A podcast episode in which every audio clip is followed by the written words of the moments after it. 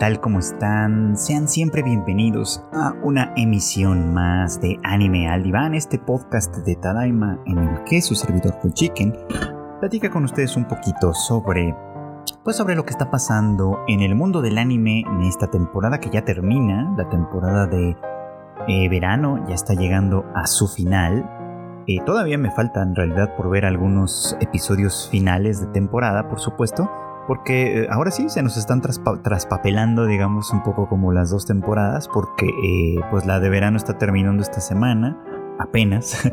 Eh, todavía el sábado va a haber algún capítulo final por ahí. Y, y, la temporada de otoño podríamos decir que ya comenzó a partir de, este, de un estreno que ya hubo la semana pasada y más todavía con los que vienen a partir de este mismo jueves o viernes. Así que bueno, pues ahí las temporadas se nos están cruzando y también se nos está cruzando un estreno un tanto tardío, pero muy necesario, que fue el de Evangelion 3.0 más 1.01 que llega a cines de México y el resto de Latinoamérica a partir de este fin de semana. Entonces hay, hay muchísimas cosas que decir todavía. Además yo tengo todavía el pendiente de terminar de ver Cyberpunk Edge Runners, que voy apenas a la mitad, así que pues habrá cosas que decir al respecto seguramente la próxima semana. Pero bueno, quiero dedicar este eh, episodio particularmente a un par de cositas. La primera de ellas va a ser pues el episodio final, ahí sí, de Licorice Recoil, que fue pues de las más comentadas de la temporada, fue seguro sin duda de las series que más disfruté ver y que eh, pues lamentablemente para mí el final no me pareció del todo satisfactorio. Cabe la probabilidad, porque de alguna manera las cosas se quedan un poco como abiertas, de que más adelante se nos anuncie una segunda temporada. Ya, si sucede, pues ya veremos. Pero por el momento me parece que pensando en esta serie como algo que ya terminó, como algo que, que ya llegó a su conclusión, digamos, sí pienso que me quedo un poquito como a deber en cuanto al final. Eh, voy a ser muy breve en esto, en realidad no quiero abundar demasiado porque creo que todo lo importante que tenía esta serie ya lo dije, me, parece muy muy relevante la relación que se establece entre Chisato y Takina, me parece muy relevante que se construya precisamente a partir de dos posturas eh, ideológicas completamente diferentes. En, el caso de Takina, la obediencia irrestricta, digamos, el, ¿cómo decirlo?, el privilegio que se puede conseguir, entre comillas, cuando uno eh, permanece, digamos, como del lado del sistema. Y por el otro lado, la posición de Takina, ¿no? Como alguien que elige la libertad de alguna manera incluso una libertad que va más allá de lo que en teoría su talento mm, trazaría, ¿no? Del destino que su talento trazaría. Que es uno de los temas eh, que creo que quedaron ahí un poquito como a deber, ¿no? Recordarán ustedes que Chisato tiene este, eh, pues esta como habilidad, bueno, esta, esta habilidad extraordinaria, prácticamente sobrenatural, en la que ella puede pues predecir un poquito como los, las trayectorias de los proyectiles que se le dirigen y eso por lo tanto la convierte pues en una eh, asesina este, potencial de grandísimo talento cuyo destino pues era brillar digamos ¿no? en, en esta organización pues mm, secreta digamos gubernamental y secreta que es Direct Attack. Entonces, bueno, pues eh, eh, ahí, por ejemplo, pues la, oposición de Chisato, eh, que se nos explica en algún punto de la serie, pues se entiende más o menos, sí, pero nos deja un poquito como fuera con el tema del Instituto Alan, que fue pues de alguna manera el instituto que, la, que le da una segunda oportunidad consiguiéndole el corazón mecánico para que ella pudiera vivir más tiempo y que además pues también está detrás del origen de Majima, ¿no? Este terrorista ideológico que decíamos también en otro momento, ¿no? Que cuyo propósito ha sido y es pues también eh, pues mm, como, como exponer, ¿no? exhibir ante el público a la pues la, la, turbulencia que hay debajo, ¿no? Y que justifica la existencia de organizaciones como la propia Direct Attack, ¿no? Eso también quedó un poco como, como sin explicaciones, vamos, ¿no? O sea, Majima, aunque entendemos más o menos como, como su argumento en términos generales, pues aquí nos hace falta un poco como la historia, ¿no? De dónde surge esta oposición, de dónde surge esta necesidad de intervenir, de, de, enfrentar a, una organización que aparentemente funciona muy bien cuál es el propósito real de exhibirla, en fin, o sea, como que hay, hay varias cosas ahí que están eh, ocultas y que en algún momento intenté hacer o hice una comparación de esto con Psychopath, si ustedes recordarán quizá que, bueno, un poquito como el, tema de Makishima en aquella serie, si no la han visto, muy recomendada, la pueden encontrar en Netflix. Eh, Makishima era precisamente un terrorista ideológico, ¿no? Alguien que, que sojuzgaba a la sociedad a la que pertenecía en virtud de que habían renunciado a su libertad, a su propia capacidad de decidir, de tomar decisiones por sí mismos, a partir de eh, eh, arrojarse, digamos, como a las conveniencias de un sistema que les proveía, entre comillas, la felicidad, ¿no? Sin tener, pues, que pensarle demasiado, digamos, ¿no? Algo a lo que Makishima se oponía y que de alguna manera a mí me daba un poco como la impresión de que Majima era un poquito como esa misma, como esa misma idea de fondo, vamos, ¿no? Eh, pero tampoco se terminó de desarrollar. Eh, a final de cuentas, sí, la serie se enfocó sobre todo en el tema de la relación entre Takina y Chisato, que creo que se logró bastante bien, lo hizo muy, muy disfrutable y terminó siendo una de las series más divertidas y, agradables de ver durante toda la temporada de verano.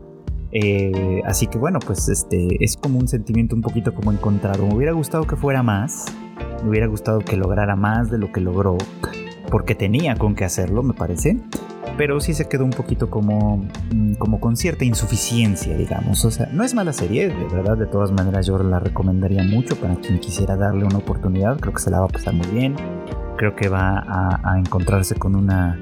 Eh, con un producto bastante bien realizado en términos generales, es solo, obviamente, que, que uno puede percibir de pronto, ¿no? Que estas cosas tienen potencial para un poco más, para darnos algo más que entretenimiento y ya, y, es un poquito frustrante quizá cuando no sucede, ¿no? Pero pues ahí, ahí tienen el, comentario, un comentario final, digamos, para Licorice Recoil, que insisto, de todas maneras, pese a estas insuficiencias de las que hablamos, es, o me parece a mí que es completamente recomendable. En una tónica semejante, aunque no exactamente la misma, también me gustaría dejar algunos comentarios finales sobre Classroom of the Elite eh, considerando, contemplando además que no he visto el episodio final todavía, eh, no he tenido muchas ganas honestamente.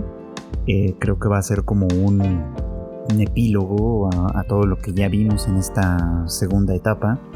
Este, y bueno, pues supongo que será lindo de alguna forma, que será relativamente satisfactorio ver un poquito cómo se desenvuelven las cosas entre Kiyotaka y Karuizawa. Eh, sobre todo después de del capítulo anterior que fue o que pretendió ser más que, más que, más que serlo de verdad, bastante más intenso. De hecho, eh, ustedes saben, si han escuchado este podcast con regularidad, ustedes saben que yo he sido bastante, bastante crítico de lo que intenta hacer Classroom of the Elite porque creo que como que su juego o su idea de alguna forma es hacer como un poner una situación donde la estrategia importa, ¿no? Donde de alguna forma pensar tres, cuatro pasos adelante que los demás puede ser la diferencia entre el triunfo y la derrota y donde pues efectivamente pues eh, en una sociedad cerrada y pequeña como la de esta escuela pues eh, las cosas tendrían que, eh, bueno, tienen efectos muy muy importantes en la vida tanto futura como presente de los estudiantes. Al menos así se nos presenta, ¿no? Y, parte de mi decepción con esto es que esto se presenta como para justificar la manera en la que funciona la escuela, es decir, a través de estos exámenes especiales donde los alumnos tienen que competir entre sí eh, como, como, grupo y a veces como individuo o a veces como las dos cosas simultáneamente, en fin, de una manera muy peculiar. Esto y, bueno, pues eh, con, la amenaza, pues digamos, ¿no? De que esto tiene efectos muy serios en uno u otro sentido. Si uno triunfa, por supuesto, pues la vida se puede hacer mucho más fácil y los puntos privados, es decir, esta suerte como de dinero digital que, con el que cuentan estos estudiantes para su vida dentro de este sistema cerrado que es la escuela, pues te abren o te cierran distintas posibilidades.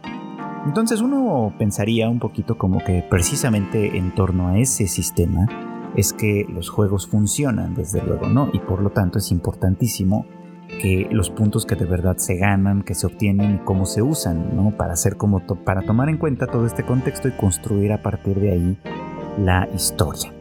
creo que parte del dilema está aquí, ¿no? Creo que en otro momento les he platicado que muchas de estas historias generalmente eligen uno de dos caminos posibles. Eh, o desarrollan a través de los personajes, es decir, se enfocan en la psicología de los personajes, en sus desarrollos personales, vamos, en sus relaciones entre sí, y a partir de ahí se construye la historia dentro de un contexto que se puede plantear, pero no es tan importante porque se construye a partir justamente de esto, de la personalidad, digamos, de estos, de quienes van viviendo estos acontecimientos, vamos, o bien que se hace a través del contexto, ¿no? Donde el contexto como tal es lo que importa y va a modificar o determinar la conducta de los personajes de una manera muy, muy significativa. Rara es la serie que logra hacer las dos cosas a la vez, ¿no? Eh, eso me parece que es mucho, mucho más extraordinario, ¿no? que logres hacer como que el contexto importe tanto como el desarrollo de los personajes y de alguna manera se influyan entre sí, ¿no? O sea, el contexto influye en la conducta de los personajes y la conducta de los personajes modifica el contexto. Creo que esa es la parte complicada. Y aquí, eh, creo que esta serie, desde este aspecto narrativo, digamos, no termina de definir exactamente qué es lo que está buscando hacer. Es decir, no se compromete a, desarrollar a través de los personajes porque su construcción en términos generales es más bien pobre. Ajá. Pero tampoco construye a través del contexto como tal porque se limita simplemente a dejar las bases de la competencia, digamos, y después a mostrarnos cómo compiten sin que sus beneficios o sus derrotas se manifiesten de verdad de alguna manera. Es decir, durante todo este tiempo hemos visto cómo las cuatro clases, digamos, de, recién ingreso de esta escuela, que tienen que competir para conseguir puntos de clase y a su vez esto se convierta en puntos privados también para que, todo, para que puedan llevar una vida decente, vamos, ¿no?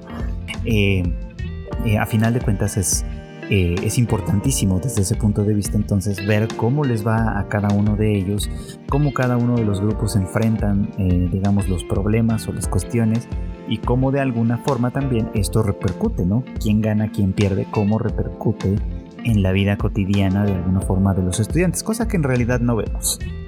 a lo largo de las dos temporadas la serie se nos ha eh, presentado como una secuencia de, de pruebas en las que, sobre todo en, estos, en, estos, eh, en estas etapas, digamos, la competencia fundamental está entre la clase C y la clase D. ¿no? La clase D es la de nuestro protagonista, Kiyotaka Yano Koji, esto y la clase C de Diwen, ¿no? Eh, dándosenos a entender, por ejemplo, que Diwen es un personaje, eh, pues, mm, pues, digamos como que, ¿cómo decirlo? Turbio, quizá, ¿no? que gobierna a la clase C con un puño de hierro y que su objetivo obviamente pues es prevalecer, ¿no? Encima de las otras clases, por supuesto. De tal forma que su primer objetivo es pues, destruir por completo a la clase D, ¿no? Eh, decía yo que esto no tiene tanto sentido en primer lugar porque ya de por sí está en una posición privilegiada y la diferencia de puntos es importante.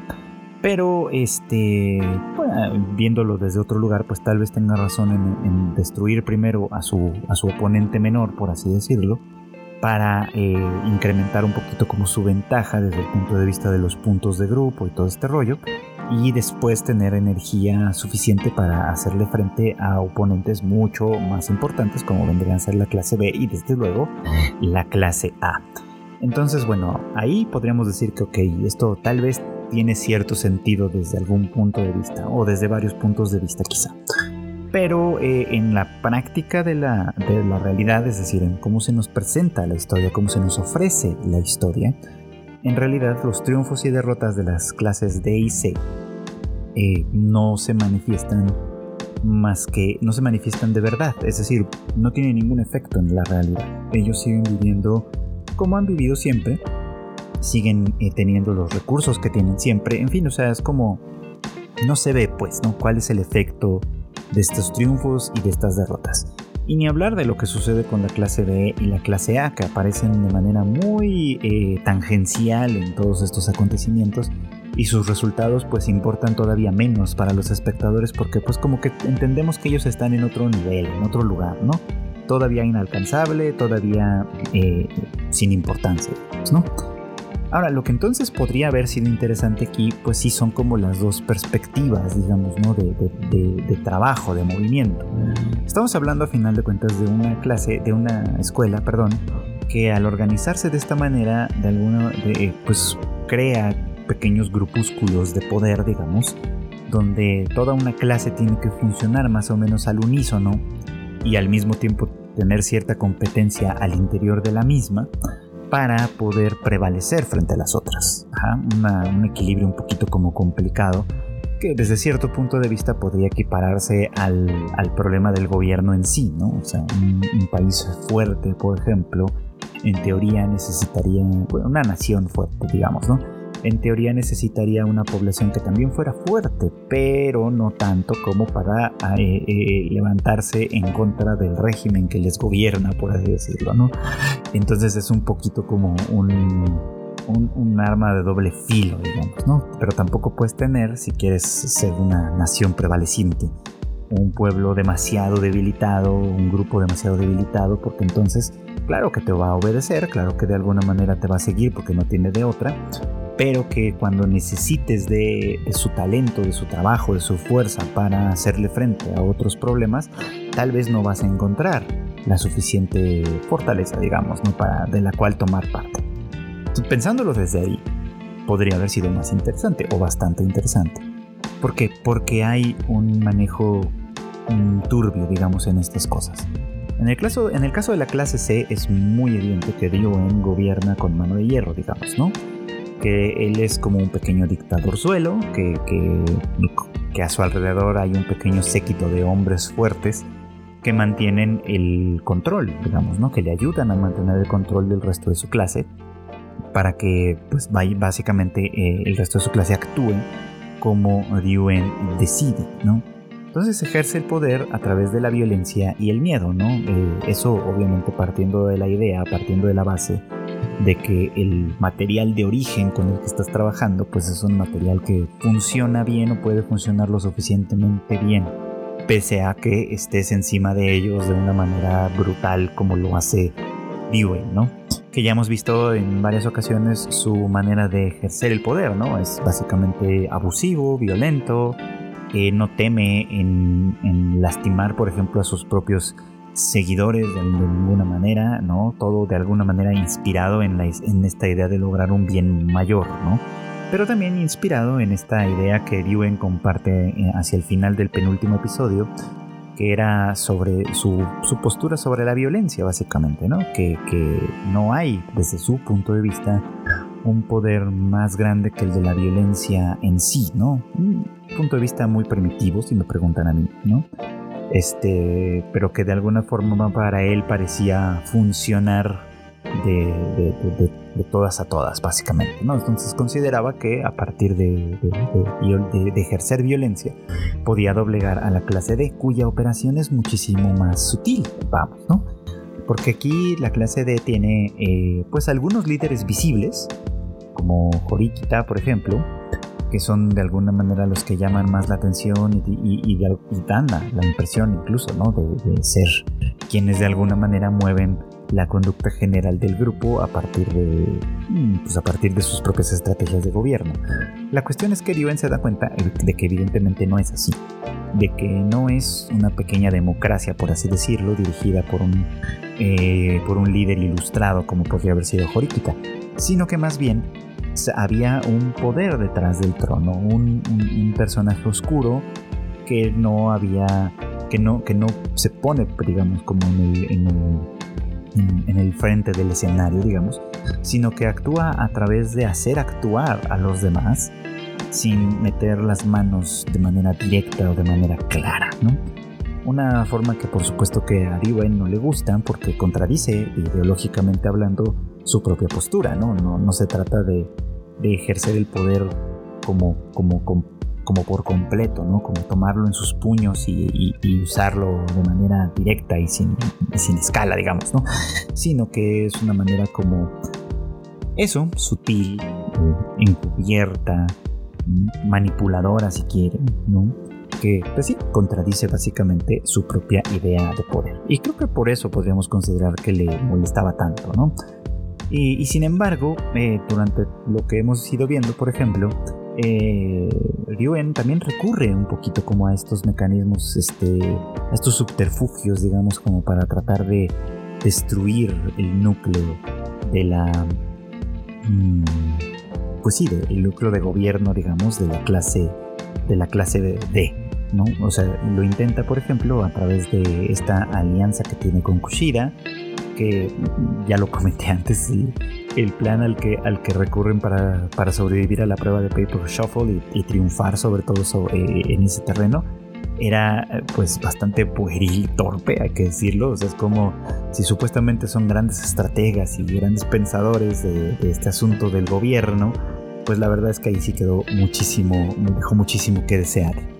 Y por el otro lado, bueno, pues este, eh, eso nos llevó a final de cuentas a un enfrentamiento mucho, mucho más directo, ¿no?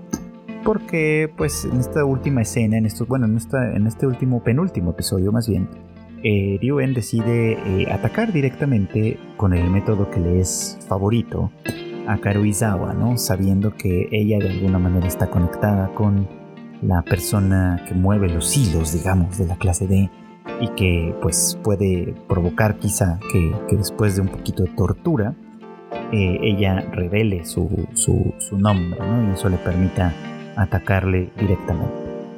Y bueno, pues aquí es donde viene toda esta parte que, les digo que me pareció como muy peculiar, quizá, por decirlo de alguna forma. Porque eh, esto se resuelve a final de cuentas como Ryuen quería que se resolviera o como Ryuen se tendría que sentir más cómodo resolviéndolo, es decir, a golpes.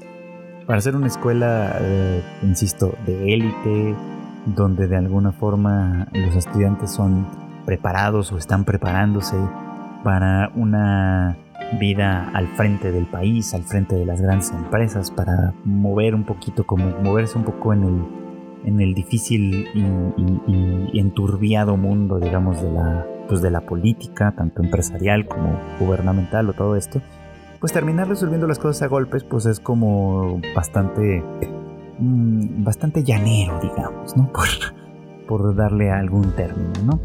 Pero hoy también es interesante porque a final de cuentas nos pone en una situación de conocer algo más de algo más que ya sabíamos un poquito claro de Kiyotaka no Koji, quien eh, pues prepara las circunstancias de manera eh, de manera que eh, puede salir bien librado y al mismo tiempo enfrentar directamente a Ryu.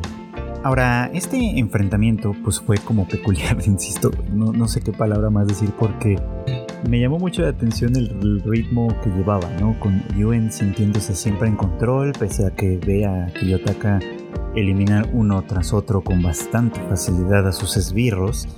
Como que eso tendría que haberle dado una pista quizá de, de, a qué era lo que se estaba enfrentando en un momento dado cosa que termina no sucediendo. bueno, pues lo que más bien ocurre aquí, lo que más bien sucede aquí, es que eh, eh, pues experimenta una golpiza básicamente, ¿no? Una golpiza en la que Kiyotaka primero lo va midiendo, se da cuenta que efectivamente Yuen es un tipo fuerte, habilidoso, que tiene elementos con los cuales podría, claro que sí, gobernar a su clase a partir de la fuerza bruta, pero que no eh, es realmente un, un opositor digno para él, que de ninguna manera. Pues no, porque Kiyotaka, fiel a su al personaje que es como desapegado, que no le interesa nada, mundano, aunque parece interesarle de todas maneras, en fin, esta, esta cosa como contradictoria, pero que sobre todo aparece desde un punto de vista como más desapegado, pues simplemente eh, triunfa, prevalece dándole una golpiza en la cual Ryuen primero eh, admite incluso que va a perder y que, y que, que va a ser derrotado en combate, pero que eso de todas maneras no va a romper su, su, mm, su postura, ¿no? que su postura básicamente era, era equiparar el tema del, del, miedo un poquito como con el placer y asegurar que él no siente miedo de ninguna forma, ¿no? que al contrario, ¿no? siente eh, el placer en ejercer el miedo, en infundir miedo en los demás y eso es lo que él considera que es el poder más importante que hay, ¿no? Eh, sin darse cuenta que pues en realidad en un asunto tan complejo como el poder, pues la fuerza bruta no lo es todo. Hay otras maneras de resolver, este, de resolver distintos problemas, hay otras maneras de enfrentar la fuerza bruta, por supuesto que es una parte importante del asunto, pero también tiene grandes limitaciones. Entonces, a partir de todo eso, me parece que es como pensar que la filosofía de Ryoen no es una muy trabajada en realidad. O sea, sí es un, sí es un personaje más bien bruto, ¿no? Que al enfrentarse a una persona como Ayano Koji, que está construido para hacer, las puede todas, ¿no?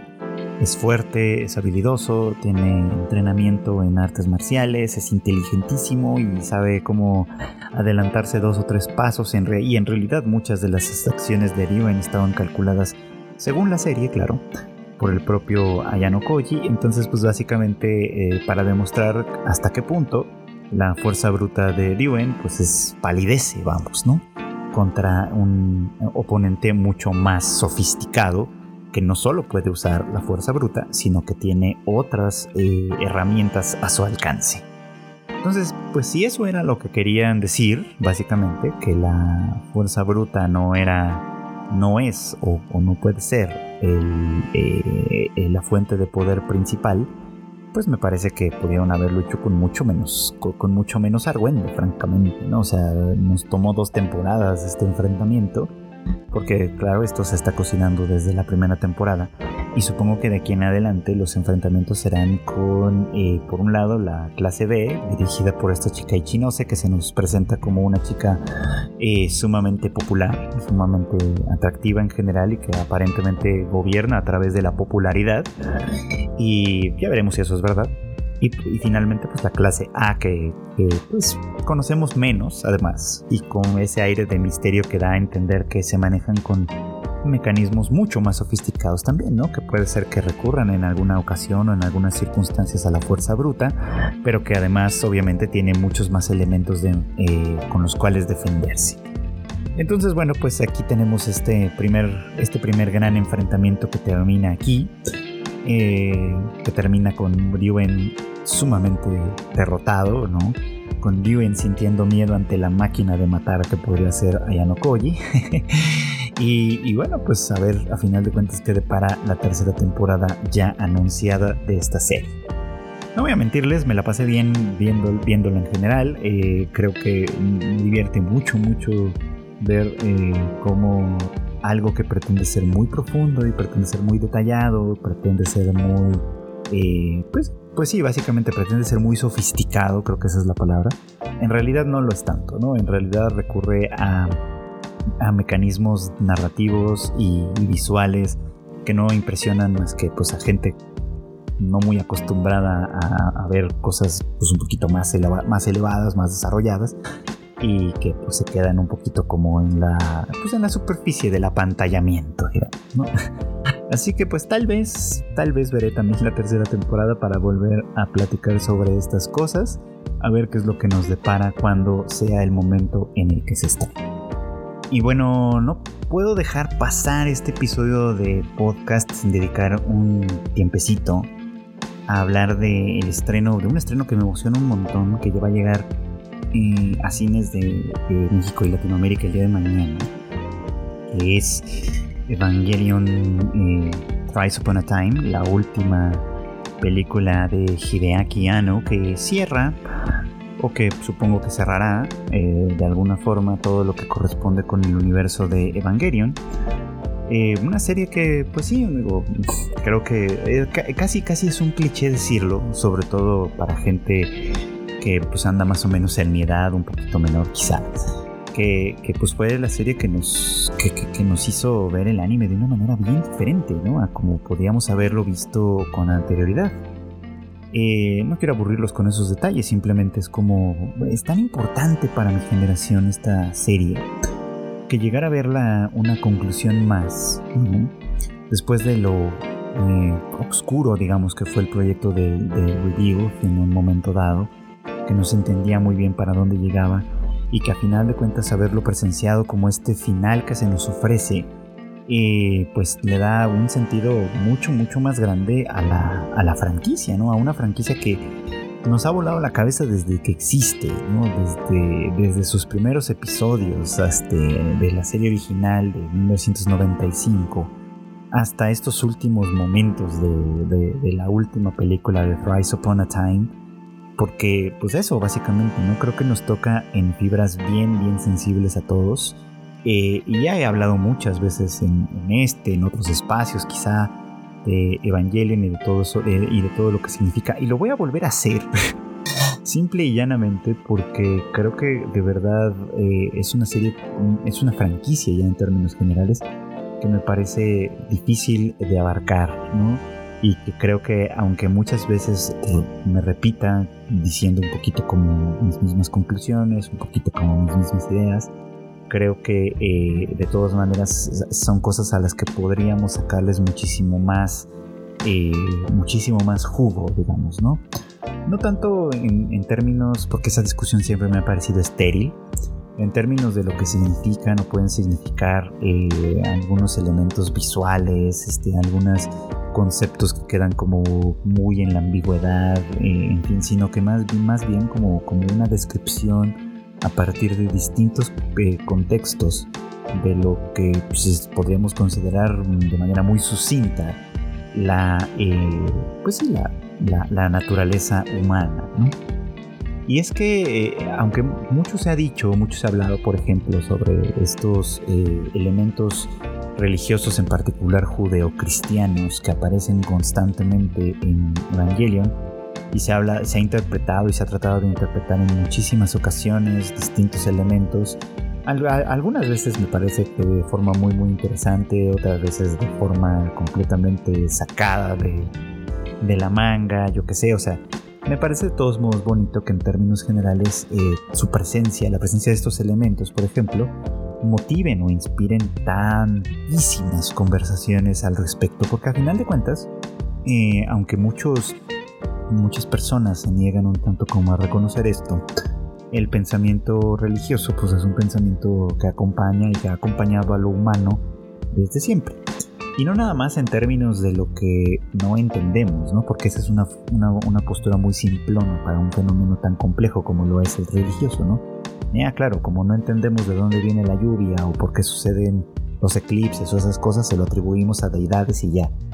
Porque no, no es tan así en realidad. Eh, el pensamiento religioso en general tiene que ver con cómo entendemos nuestra humanidad, considerando que somos el ser eh, viviente, digamos, o el único ser viviente que tiene capacidad de, pues de conciencia de sí mismo, al punto de poder tener un lenguaje para expresarlo, para cuestionarlo y para, y para problematizarlo, por supuesto. O sea, porque si lo pensamos así, pues no nos quedamos nada más en el yo soy yo y listo, ¿no? Sino que de pronto surgen preguntas, bueno, si yo, soy yo claramente, pero puedo decir o puedo seguir diciendo que yo he sido yo todo este tiempo, eh, que puedo seguirme reconociendo o identificando con la persona que fui hace unos años, eh, podré seguirme identificando con la persona que seré en el futuro, en fin, o sea, como esa clase de cuestionamientos, por supuesto, y lo religioso lo atraviesa también, o sea, todo, todas estas ideas de alguna forma que se han ido gestando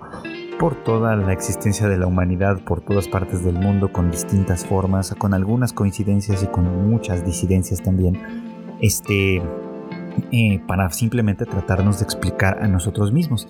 De tal forma que, pues sí, a mí me parece relevante de, cierta manera que estos elementos religiosos que se toman, que en muchas ocasiones, como el propio Hideaki Anno lo ha dicho, se utilizan simplemente porque se ven impresionantes, porque, porque tienen este aire místico que, que, se quiere transmitir para la serie, por supuesto, al final de cuentas se ponen al servicio de esto, ¿no? De un planteamiento que sí tiene algo de místico, que es básicamente quiénes somos los humanos, qué es lo que nos compete, qué es lo que nos compone, digamos, en tanto, en tanto seres eh, racionales y conscientes, digamos. Esto es, esto es interesante. De hecho, eh, uno, de los elementos que anda por ahí, que siempre están como, como pues sí, que anda por ahí en, la serie, que se dice en algún momento, no se explica a profundidad, pero está ahí, es por ejemplo una, varias alusiones a, temas bíblicos como el del Génesis, el, el, famoso Edén, en el primer libro de la Biblia, en el que pues el Edén original, digamos, ¿no? donde donde vive el primer, el primer hombre, la primera mujer, Adán y Eva, básicamente, ¿no? y donde surge este concepto del pecado original, ¿no? que es lo que de alguna manera, desde ciertos puntos de vista, nos, nos, nos, convierte en seres humanos como tal. ¿no? Y la, la, cuestión era, pues, ¿qué es lo que nos vuelve ¿no? humanos en ese sentido? ¿Qué es exactamente el pecado original? El concepto que, por cierto, se menciona muy de pasadita en la película, ¿no? Bueno, pues es un, un concepto que nos da cierta individualidad. ¿Por qué? Bueno, el relato bíblico, tal vez ustedes lo recordarán, es este en el que Dios ordena a Adán y Eva eh, no comer del fruto del conocimiento, un árbol que está en, pues, que está en el paraíso básicamente, ¿no? Y que, bueno, no en el paraíso, sino en el Edén. Y que pues al desobedecer, ¿no? Eh, este, este consumo con, con les permite darse cuenta. Por ejemplo, la Biblia lo dice así, ¿no? Darse cuenta de que están desnudos y sentirse avergonzados de ello, ¿no? Por razón por la cual, pues, esta desobediencia les se convierte en la expulsión, que a partir, según este, este mito, digamos, que a partir de ahí se, se convierte pues en el desarrollo de la humanidad como tal, ¿no? de la humanidad como la conocemos, manchada por este pecado original de la desobediencia, en cierto modo, ¿no? Una desobediencia que tiene ciertos tintes heréticos, digamos, ¿no? Porque comer del fruto del conocimiento de alguna manera es querer acercarse a Dios, ¿no? Eh, y es algo que en múltiples, múltiples eh, eh, filósofos religiosos y demás han, señalado un poco, ¿no? Como la ansiedad de conocimiento de los seres humanos es de alguna forma una, una afrenta o puede ser interpretada como una afrenta a Dios, ¿no? Porque básicamente el conocimiento es propiedad, digamos, divina. Y cada vez que los seres humanos avanzan en ese terreno dándose cuenta de cuán desnudos están en el universo como tal, pues es reincidir y seguir reincidiendo en ese pecado original. Esta es una idea que, por supuesto ha circulado por ahí en, diversos, diversos pensadores religiosos, ¿no? Por supuesto abogando en muchas ocasiones a volver a una especie como de buen salvajismo, digamos, ¿no? En el que eh, al acercarnos más a la naturaleza y al renunciar de alguna forma a esto, pues regresamos un poco como a este Edén idílico desde, desde cierto punto de vista. Pues eso, me decía, que, me decía yo que esto es un concepto muy importante porque a final de cuentas es un poco como lo que justifica mucho de lo que vamos a ver en esta, en esta película, ¿no? Vamos a ver a, Gendo y Kari de una manera muy semejante a lo que hizo en The End of Evangelion en, los 90, la película que originalmente daba cierre a la franquicia. Eh, pues sí, precisamente desafiar a la divinidad con el único propósito de conservar esa individualidad que le permitiera reencontrarse con su esposa Yui, ¿no? Eh, desafiar a la divinidad implica conocerla, ¿no? Implica conocer más de lo que nos sería permitido, ¿no? Como, como seres humanos. Sí, y significaría apropiarse, o, sí, básicamente eso, ¿no? Apropiarse de las facultades y de las características que componen a Dios.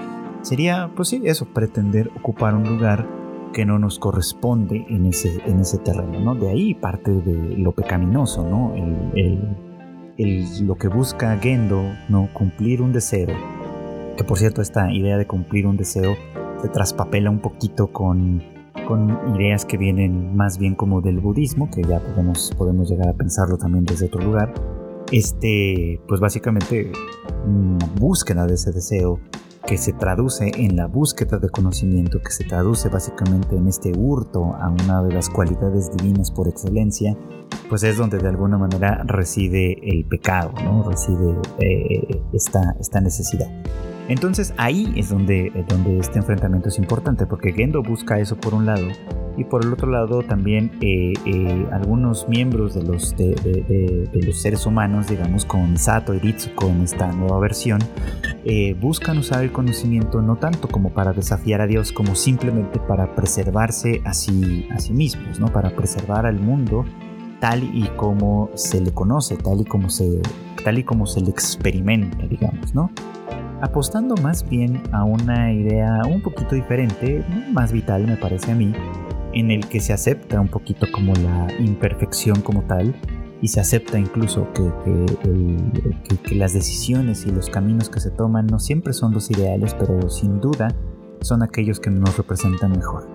que, como apropiándose, digamos, igual haciendo referencia a este mito bíblico de la creación, este, haciendo referencia un poco a esto, ¿no? Apropiándonos de este, este castigo divino, ¿no?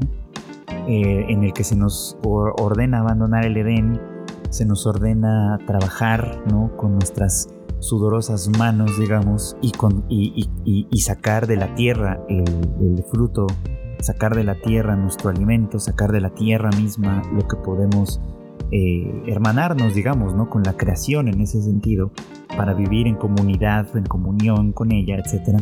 Es básicamente el ideal que de alguna forma el grupo de Vile persigue, ¿no? Y lo persiguen en varios sentidos. Es decir, oponiéndose a la, pues al plan de complementación humana en, diversas rutas, ¿no? Eh, por ejemplo, que se opone a ese plan de complementación humana, mm, poniendo sobre la mesa la importancia de preservar las especies no humanas, ¿no?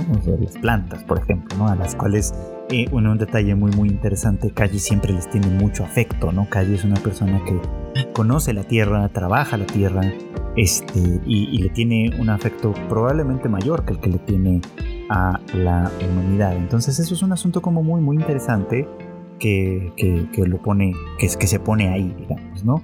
Que es como, como, como apropiarse de esta maldición, de, esta, este, de este ordenamiento, digamos, de abandonar el Edén, sacar el alimento de la tierra. Entonces es como, claro, entonces voy a hacer eso, no voy a hacer eso mismo, precisamente, voy a vivir de esa manera.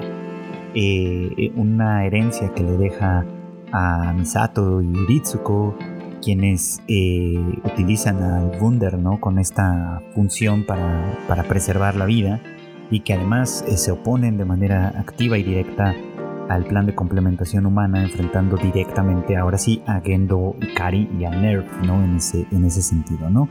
utilizando el, el Wunder como, como, de una manera muy semejante, nuevamente haciendo referencias bíblicas, al arca, al arca de Noé, ¿no? Aquella que, se, aquella que preserva la vida en un momento de catástrofe, en, un, momento de catástrofe divina como tal, ¿no? Pero además también haciendo eh, esta, esta doble alusión, digamos, ¿no? A que, a que la, la Wunder y las otras naves que aparecen van a ser también un poquito como los jinetes del apocalipsis, ¿no? Los jinetes que traen el fin el fin del mundo, ¿no? Que traen el fin del mundo a partir de este enfrentamiento final entre lo humano y lo divino.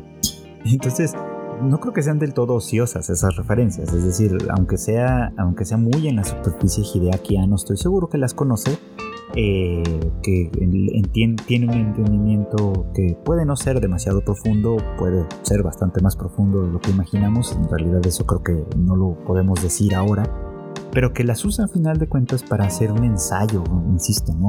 Sobre lo humano, sobre lo que corresponde ser humano, ¿no? Y ser humano es, muchas cosas contradictorias.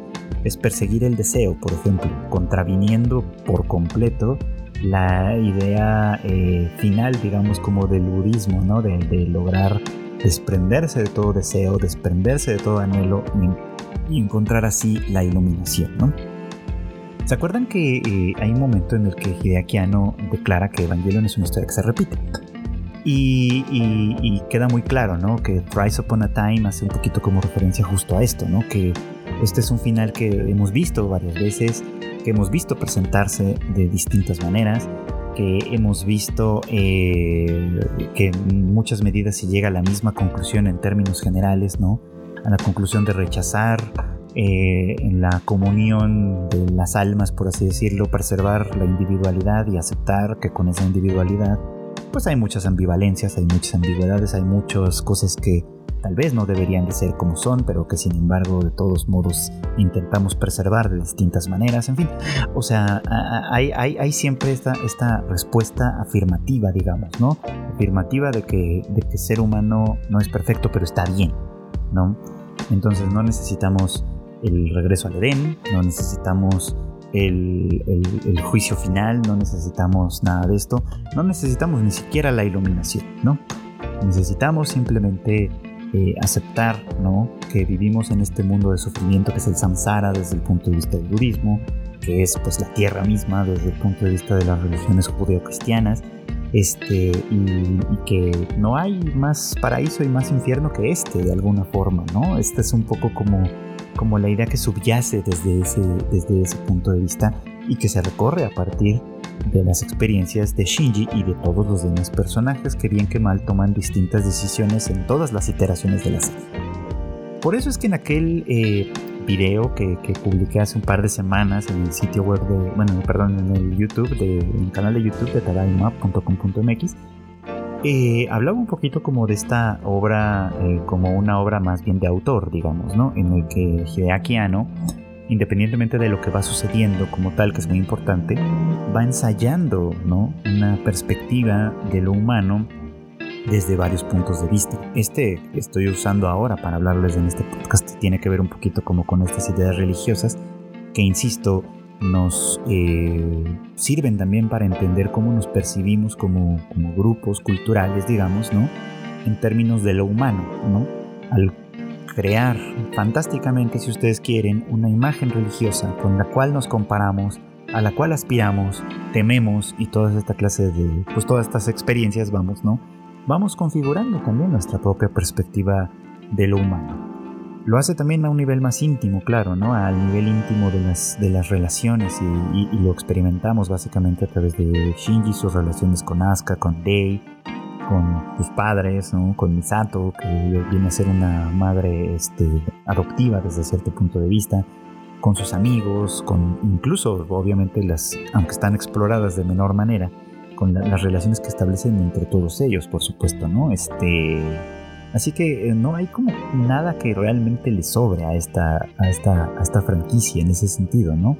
pues hay cosas que de alguna manera pueden ser siempre diferentes, explicadas, interpretadas y reinterpretadas, por supuesto. Creo que esa es una de las grandes virtudes y también a veces uno de los grandes defectos de, Evangelion como franquicia, pero que eh, bien pensado, bien mirado, puede crear de alguna manera conversaciones bien, bien interesantes al respecto, ¿no? De todo lo que, si bien tal vez voluntariamente Hideaki Anno no quiso decir, de alguna manera termina diciendo. Hay que recordar que, que Hideaki Anno es una persona que durante mucho tiempo de su vida ha sufrido depresión. Y, las personas que sufren depresión se encuentran muchas veces, en, mentalmente hablando, en callejones sin salida, digamos, ¿no? Donde no tienen otra más que enfrentarse a sus angustias más profundas, a sus inquietudes más, eh, pues más, más inquietantes, valga, valga la expresión este, sus inquietudes más arraigadas, digamos, y probablemente más antiguas, a las cosas a las que no necesariamente queremos siempre intervenir, digamos, en las que no, las que no queremos ver. Y es por eso que creo que, logra integrar eh, distintos conceptos, distintas ideas, eh, distintos elementos, ¿no? Que aparentemente no tienen nada eh, que ver entre sí, decía yo, Evangelion se puede interpretar quizá desde el punto de vista de las ideas freudianas del complejo de Edipo y tal, en tanto que las dos versiones, la primera habla sobre la falta básica que, que, implica la ausencia de la madre, la segunda versión, los Rebuild, abarca sobre el conflicto abierto con el padre en una cuestión un poquito más cercano al lo edípico, pero no es la única lectura que se puede hacer de esta historia. En, en, realidad, insisto, si tomamos algunos de los varios elementos que se, que se nos ofrecen que a menudo están ahí simplemente como decorativos quizá, ¿no? Al final nos llevan o nos pueden llegar a llevar a, una, a, un análisis de las personas, a un análisis de la humanidad, que al final de cuentas es lo que creo que importa. O sea, lo, lo humano, ¿no? Lo humano es lo que somos constantemente, ¿no? Bueno, es lo único que somos en realidad con todas las virtudes, con todos los defectos, con todas las ambigüedades, las ambivalencias, con todas estas cosas que de alguna manera nos componen y nos competen, eso es a final de cuentas lo que somos. Por eso creo que Evangelion es una eh, franquicia difícil pues, de, analizar y de discutir, ¿no? Primero porque se puede hacer desde muchísimos, muchísimos de verdad puntos de vista. Segundo porque eh, pues requiere básicamente una conversación abierta y honesta sobre lo que se puede, sobre lo que sentimos, ¿no? Sobre dónde nos ubicamos como individuos, como grupos, como naciones, como lo que ustedes quieran, ¿no? Y tercero, pues porque nos confronta con algo que es inconmensurable y, que no podemos todavía ni siquiera atisbar, ¿no? Que es básicamente con el conocimiento eh, infinito del universo, ¿no? Eh, esto lo hace un poco menos, pero de todas maneras lo termina haciendo, ¿no? Como cada vez que avanzamos un poquito más, eh, nos damos cuenta que entre más sabemos, menos sabemos, por así decirlo, ¿no? Que entre más entendemos, menos entendemos. ¿Por qué? Porque el universo de verdad es infinito porque eh, en, ese sentido, digamos, ¿no? Porque nunca vamos a poder, por lo menos no en una sola vida, este, abarcarlo todo, básicamente, ¿no? Y porque, pues, eso, ¿no? Eh, eh, la vastedad de todo lo que existe, de todo lo que no existe, pero puede existir en la imaginación, este contraste de lo, de lo, de lo imaginario y lo real que de alguna manera también se hace en, en Upon a Time.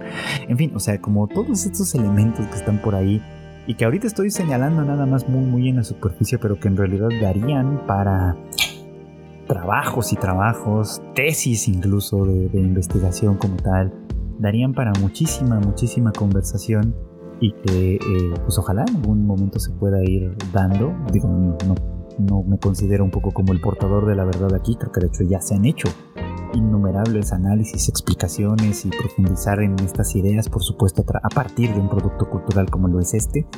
Eh, y yo creo que todavía se puede hacer mucho, mucho más en ese sentido. Por eso me emociona tanto, ¿saben? O sea, porque no solo es la conclusión, digamos, de una franquicia que me ha acompañado en buena parte de mi vida, que de alguna forma me ha eh, influido en muchos sentidos, sí, no, no, puedo, no puedo negarlo, de ninguna manera tampoco, que eh, sí, que ha tenido tanto impacto en mí, ¿no? En mí personalmente, como sé que ha tenido tanto impacto en muchas otras personas y como espero que lo siga teniendo pese a todo, ¿no? Pese a que el tiempo pase, pese a que, en fin, no, pese a todo. Porque creo que de verdad es una obra maestra en ese sentido, ¿no?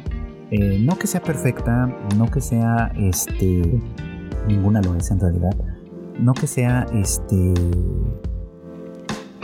particularmente revolucionaria en algunos sentidos, sino porque creo que es una obra que, que, toca perfectamente estos tiempos.